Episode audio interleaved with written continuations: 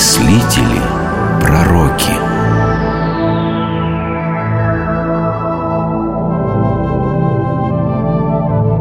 Макарий Великий Макарий Великий или Египетский – христианский святой, отшельник, автор духовных бесед. Он родился в самом начале IV века и, прожив долгую жизнь в пустыне, скончался в самом конце этого века.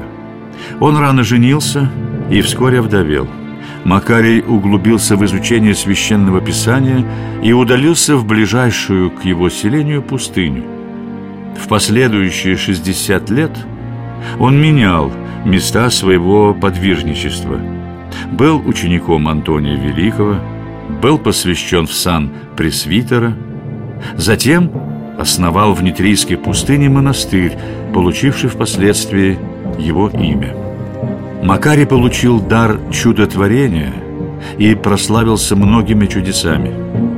Начнем рассказ о жизни святого с его родителей. Их, как и працев, звали Авраам и Сара. Они вели добродетельную жизнь и до старости были бездетными – Однажды Авраам после службы в храме почувствовал себя очень плохо. Он едва добрался до дома, лег на лавку и решил, что пришел его смертный час. Вдруг он услышал голос ангела. Авраам! Авраам! Встань, согласен! Я болен болен и не могу встать. Бог миловал тебя, Авраам. Он исцеляет тебя от болезни и дарит тебе свою милость. Жена твоя Сара родит сына, которого ты назовешь именем блаженства. Сын твой станет жилищем Святого Духа, потому что будет жить на земле в ангельском образе, и многих приведет к Богу. Вскоре после этого известия Сара забеременела и в положенный срок родила сына, которому дали имя Макарий, что означает «блаженный». Увы, люди слабы. Когда Макарий вырос, родители забыли о его предназначении и решили сына женить. Ему удалось сохранить телесную чистоту – а молодая жена вскоре умерла от горячки. После ее кончины Макарий ушел жить в пустыню, где подвергся дьявольскому искушению. Неподалеку от пустыни было селение, в котором жила незамужняя беременная женщина. По совету любовника она сказала родителям, что ее изнасиловал Макарий. «Что с тобой, дочь?» Уж не беременна ли ты? Кто будет кормить тебя и твоего ребенка? Тот монашек, что поселился неподалеку от нашего селения, напал на меня и изнасиловал. Я убью его. Эй, люди, берите в руки палки, все за мной! Убьем его! Эй, его! Он ваших дочерей обесчестит! Селяне избили Макария и бросили его на дороге. Наверное, он умер бы, если бы какой-то человек не помог ему дойти до кельи, не уложил и не дал напиться. Казалось бы, странно, отчего Макарий не заявил о своей невиновности. Он был уверен, что все происходит по воле Господа. Ложь не остается без наказания. Девица, которая оговорила Макария, долго не могла разрешиться от бремени и в страхе поведала родным о своей лжи. Что с тобой, дочь? Почему ты никак не можешь родить? О, горе мне окаянной! Я солгала! Не монах виновен в моем падении. Это сделал со мной соседский юноша. Боже мой! Мы избили монаха, святого человека. Теперь Господь покарает нас. Надо пойти к Макарию. Надо упасть ему в ноги, надо молить его о прощении. Макарий, узнав о том, что селяне идут к нему с извинениями, удалился из этих мест. Он ушел в скитскую пустыню, где его вера подверглась новым испытаниям. В скитской пустыне не люди, а многочисленные бесы терзали Макария. В такие трудные часы он обращался к Господу с молитвой. Помоги мне, Христе Боже мой. Окружаешь меня радостью избавления, ибо псы окружили меня. Раскрыли на меня пасть свою. Макарий был учеником Антония Великого. Он присутствовал при кончине этого великого святого, получил его посох и обрел дар творить чудеса, в том числе дар говорить с умершими и даже оживлять их. Макарий, Макарий, помоги, спаси! Убили человека и обвинили меня. А, я, я не убивал. Поверь мне, я не убивал. Ага, вон он где. Что же ты, Макарий, укрываешь преступников? Хватайте этого убийцу. Я не убивал. Как, как не убивал? Убил! И от страха сбежал под защиту святого. Где погребен убитый? А? Что? Ах, это... Пойдемте, я покажу. Здесь? Как его звали? Кажется, Никифор. Сейчас Господь покажет, справедливо ли вы обвиняете этого человека.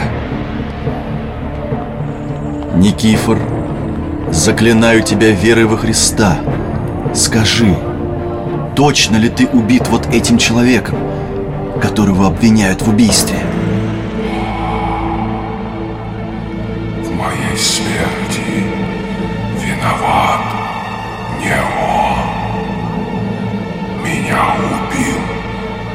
другой человек.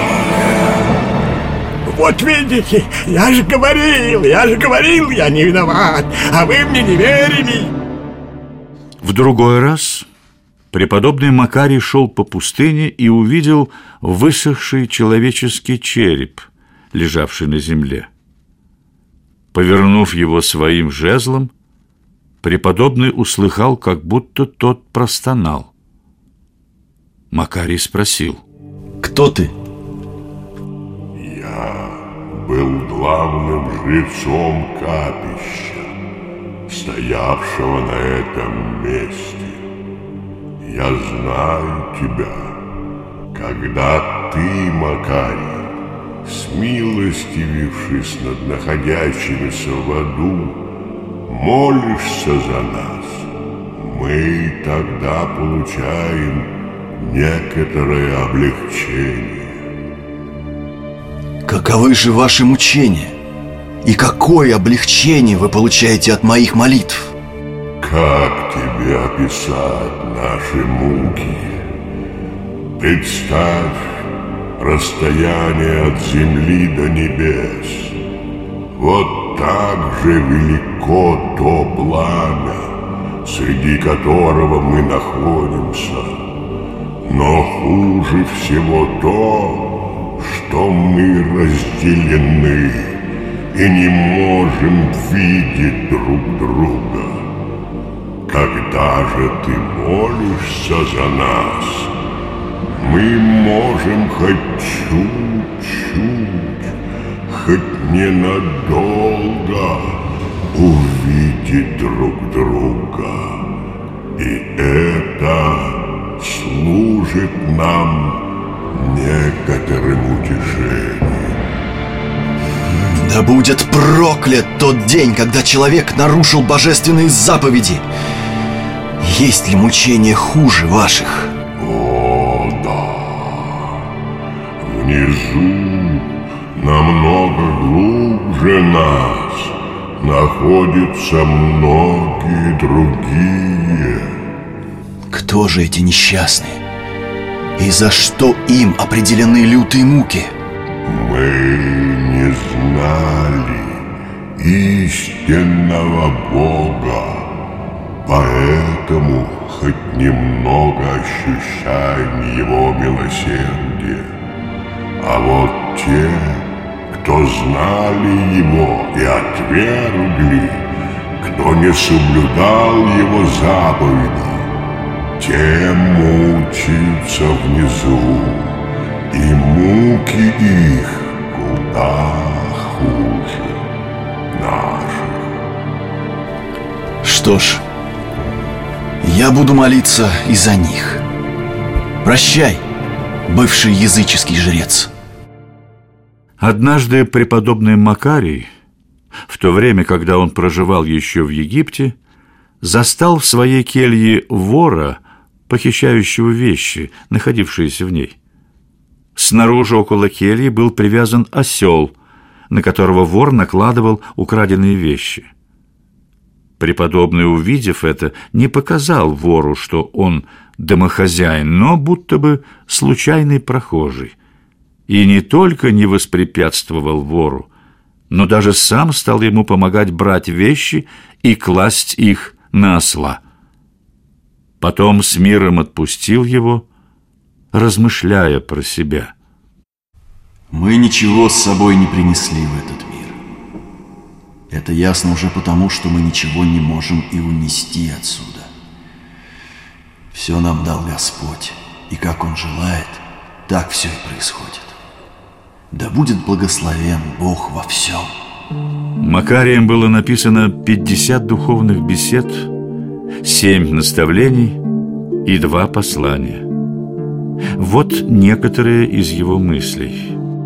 Как зародыш в материнской утробе не сразу становится человеком, а постепенно принимает человеческий образ и рождается не взрослым, а растет и развивается в течение многих лет, пока наконец не достигнет зрелости. И как семена ячменя или пшеницы не тотчас, как только посеяны пускают корни, но лишь после того, как пройдут холода и ветры, в нужные сроки они пускают стебли. Так бывает и в духовной жизни, в которой требуется столько мудрости и опытности. Человек возрастает постепенно, пока не достигнет совершенства, уподобляясь Христу. Когда Макарию исполнилось 97 лет, в видении ему явились наставник пустынных жителей Антоний и первый монах Пахомий. Они обратились к Макарию. Это я, Антоний. Радуйся, мой бывший ученик. Нас послал Господь Иисус Христос, чтобы возвестить тебе твою радостную кончину. Девятый день после нынешнего ты отойдешь в вечную жизнь. В тот день мы снова придем к тебе и с радостью возьмем тебя с собой, чтобы вместе с нами предстать тебе перед Господом и насладиться бессмертной жизнью. Скончался Макарий в 391 году в основанном им монастыре. Мощи Макария Великого находятся в Италии, в городе Амальфи и в Египте, в монастыре Макария Великого.